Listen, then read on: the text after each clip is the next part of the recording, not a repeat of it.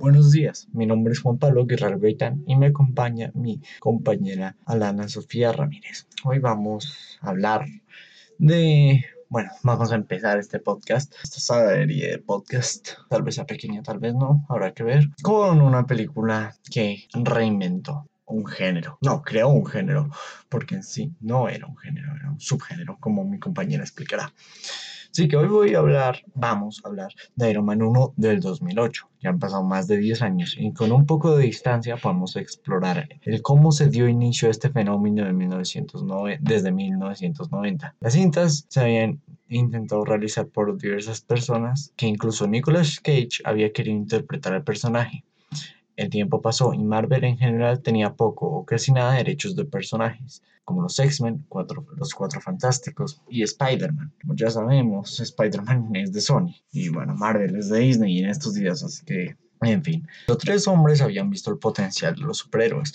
Kevin Feige, Avi Arad y John Favreau, que es Happy en, en las cintas del universo cinematográfico de Marvel, eh, el mejor amigo de Iron Man, casi. Eh, pero ellos veían el, potencial. Desafortunadamente el mercado no los favoreció según John Favreau. Los estudios ignoraban por completo los fans de cómics porque eran un pequeño demográfico. Los estudios tenían el control, no los creativos. Recuerda que por eso Fale y Kevin Feige se habían interesado en ese género y por cierto habían trabajado en cintas como X-Men, Daredevil y Hulk.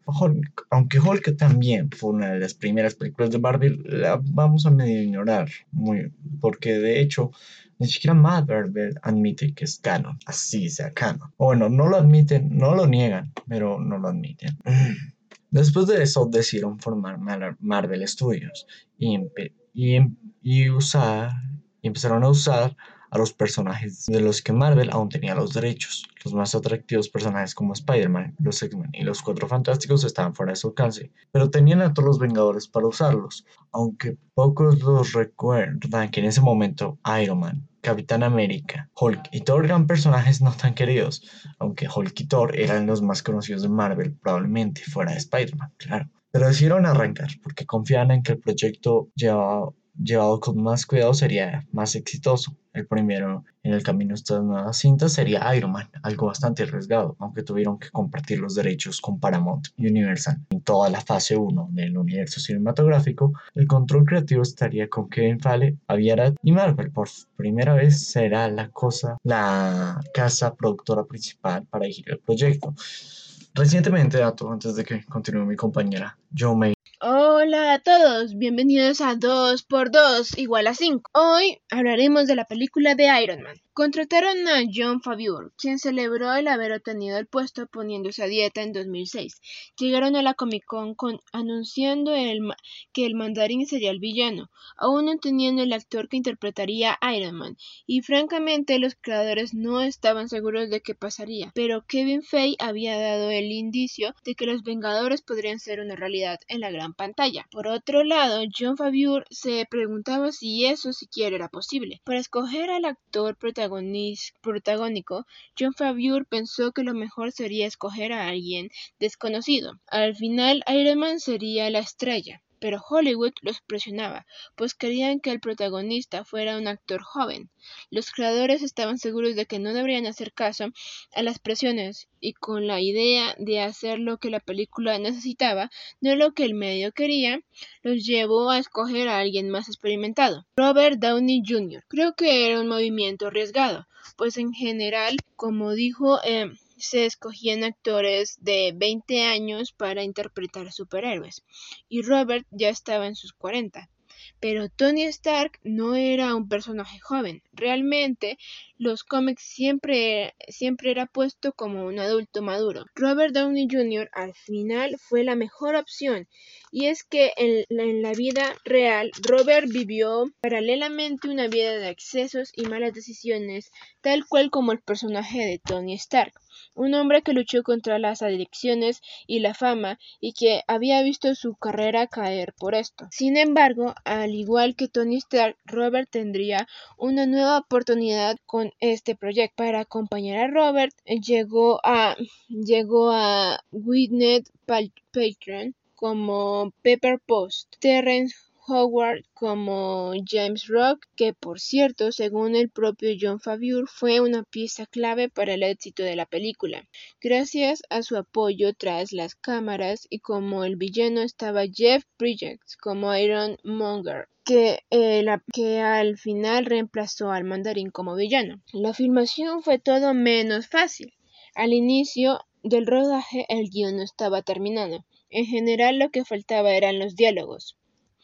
Y actores tan legendarios como Jeff Bridges se sintieron incómodos ante esta incertidumbre. Todos se aportaron al proyecto y hablando directamente sobre la película, creo que tiene dos fortalezas. La primera es John Favreau. Él tenía una larga historia como actor en cintas de comedia y como director apenas iba forjando su camino. Pero aquí Toda esa ligereza y relajación que tenía John Favreau ayudaron a que la cinta fluyera, los diálogos serían escritos sobre el set y eso ayudó a la naturalidad de las escenas. La actuación de Robert Downey Jr. se sentía sin esfuerzo. Hay que recordar que en 2008, cuando finalmente se estrenó esta película, fue el mismo año que se estrenó The Batman Dark Knight de Christopher Nolan una película que se tomaba muy en serio y que elevaba bastante el concepto de los superhéroes. En su caso, Iron Man encontró un punto medio, en donde se tomaba en serio en los momentos que lo necesitaba, pero en general era una cinta divertida. Había mucho humor y se sentía relajada. Eso obviamente se contraponía a la oscura Batman Dark Knight, que ayudó a que Marvel y sus películas tuvieran su propia esencia. Pues esta película, pues estaban películas como los X-Men, Spider-Man, Batman de Nolan, pero gracias a varios factores, Iron Man tenía algo que la diferenciaba. Esos varios factores pueden ser, primero, que no temieron mejorar al personaje de Iron Man. Pocos lo recuerdan, pero Iron Man era un personaje aburrido, siempre atormentado, que sí, tenía un traje genial, pero no era el favorito de nadie. Gracias a las cara a la Gracias al carisma de Robert Downey Jr., Tony Stark se volvió alguien genial, alguien agradable, y gracioso, que después de las cintas de Iron Man, incluso su personalidad burlona se vería reflejada en los cómics. Otro factor importante fue el diseño de producción. Desde el reactor en el pecho de Tony hasta el traje, todo se veía icónico. A simple vista podría reconocer al personaje y para el público en general fue algo novedoso. El tercer factor es la música. Back in, Black de ACDC, Iron Man de Black Sabbath, le añadieron personalidad y se volvieron un guiño muy usado hoy en día, que sería usado en Thor Ragnarok, que sin, que si Emigrants son de Led Zeppelin no sería lo mismo. La fórmula que repitieron varias veces en otras películas. Un hombre con habilidades vería su vida cambiar vería su vida cambiar, su oportunidad de decidir. Usar todas sus destrezas para hacer el bien es el paradigma de un superhéroe como Spider-Man, Ant-Man, Doctor Strange y claramente Iron Man. Pero Marvel Studios encontró la manera de hacer una fórmula enmascarada en todas las películas, en todas sus películas. Si se dan cuenta, todos estos personajes son muy inteligentes y rebeldes y siempre tienen el chiste final en una conversación. Muchos podrían decir que todos los personajes de Marvel se comportan como Tony Stark o el Doctor Strange, pero realmente creo que la fórmula viene de Spider-Man, no de Iron Man. Spider-Man es un personaje inteligente que tras ver su vida cambiar decide luchar por la justicia, pero vive siempre torturado por querer proteger a sus seres queridos. El personaje, a pesar de las dificultades, siempre tuvo un aire fresco y que durante sus batallas nunca dejaba de contar chistes. Hasta Stan Lee, el co-creador de Spider-Man y los Vengadores, creo que es en realidad la fórmula que repitió en un, en un origen, y si estudiamos los orígenes de estos héroes, todos son variaciones de lo mismo, y claro, están hechos por la misma persona. Marvel Studios, a mi parecer, simplemente entendió el ADN de cómo fue creado el universo en los cómics y el porqué de su éxito y simplemente lo replicó en la gran pantalla. Iron Man 1 fue para mí el aprendizaje de varios años de errores. Los mismos productores que Feige ya habían trabajado en desastrosas películas como Daredevil o X-Men 3, que personalmente a mí me encantó.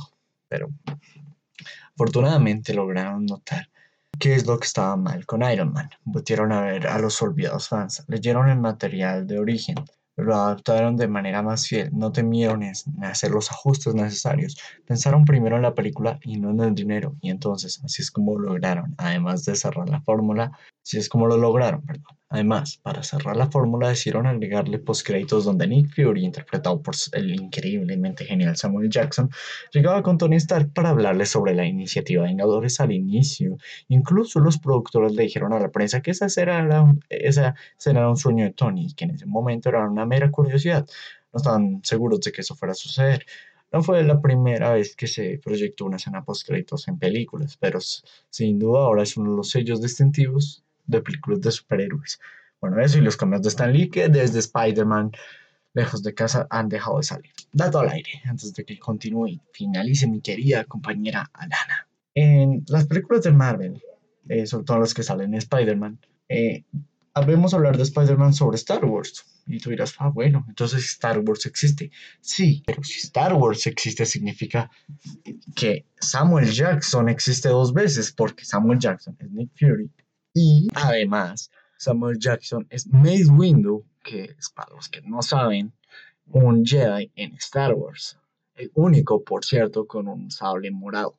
Así que hay dos Samuel Jackson. Continúa y finaliza mi querida compañera Alana.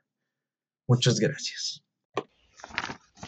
Iron Man es considerado el primer paso. Nadie en ese momento estaba seguro que esto sería una larga serie de películas y a pesar de que ahora digan que era un fenómeno, yo creo que apenas se iba gestando.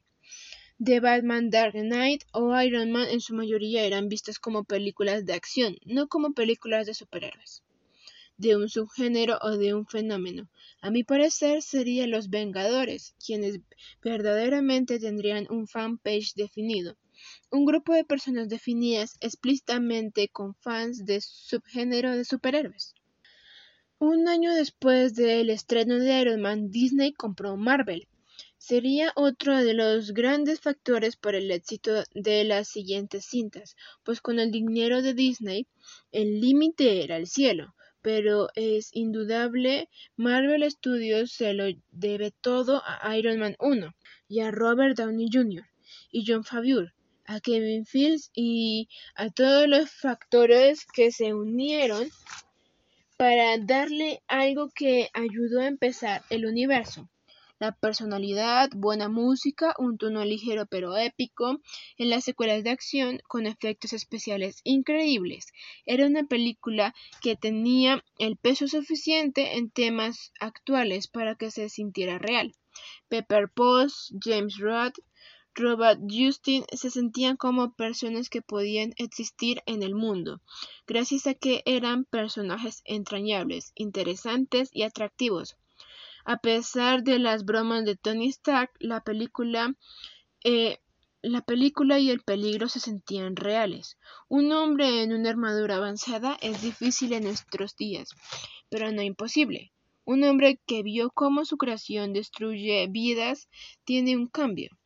El personaje evoluciona, los diálogos son increíbles y eso a su vez hacía los personajes increíbles en parte gracias a Robert Downey Jr. y Jeff Bridges, eran actores comprobados. Es por esa cercanía con, posible, con lo posible y con todos los demás factores tan sencillos pero tan efectivos es que Iron Man funcionó. Y hoy, 10 años es por esa cercanía con lo posible y con todos los demás factores tan sencillos pero efectivos es que Iron Man funcionó. Y hoy, diez años después, su formación fue tan sólida que seguimos disfrutando de todo lo que se desprendió de una muy buena película. Bueno, espero que les haya gustado y adiós.